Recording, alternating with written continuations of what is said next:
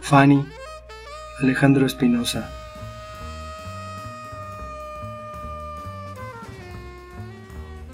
Vamos a ver. Vuelta de correo una carta para Fanny. Una carta de su padre escrita a punto de llorar. Llorar con unas lágrimas que solo me pertenecen a mí. Camino a la universidad, frente a la iglesia de Ucajmu, he encontrado una serpiente en la calle. Tuve miedo.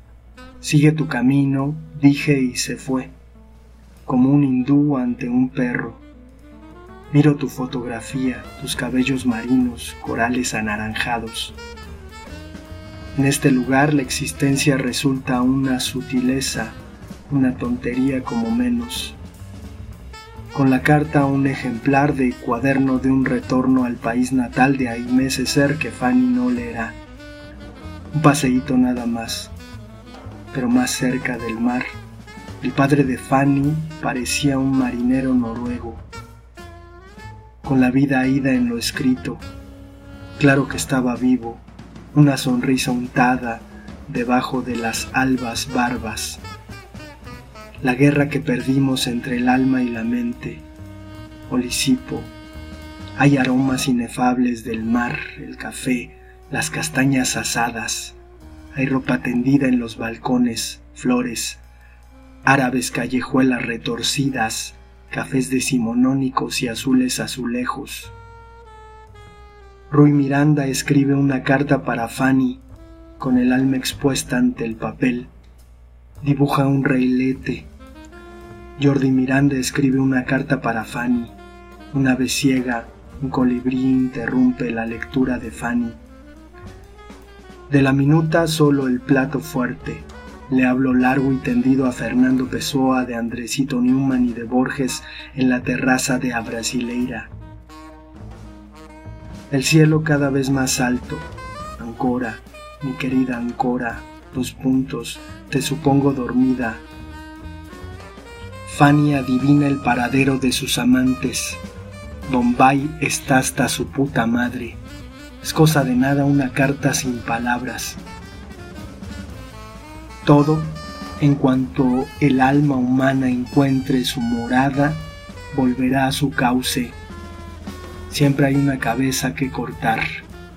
Jordi era un pélida furioso a la mierda con el karma de abolengo. Rui y la hipergrafía.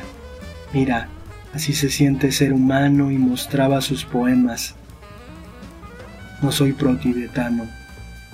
Ningún equipo de fútbol ha sido listado para Tíbet todavía. Las palabras que elegía Jordi eran perturbadas, vivas como animales. Lo que la culpa no explica, el peligro de la culpa. Fanny quiso leer una palabra que la fulminara al instante. O revienta el universo, te conviertes en Dios o lo que sea. Ojalá fuera cierto. Recobré mis anteojos. Normalmente llovería a esta hora mientras Fanny lee hipotéticamente el libro de Aimé Césaire. No llueve y Fanny no lee el libro. Siento una profunda agitación. Esta es una locura, lo sé. No tienes que irte para probar que ya no sufres, que olvidaste cómo hacerlo el Deibler de la poesía el Buda galáctico, los gemelos, le souffleux. Fanny Llorente le susurran al oído, ya no hay deudas kármicas, búscame un nuevo nombre a modo de un nuevo nacimiento. No hay región para la conciencia, no hay cuerpo, ni ataques de actividad frenética, ni palabras. En la Huasteca Potosina en las posas, Fanny recuerda a sus amantes suicidas entre las metáforas tangibles y la selva.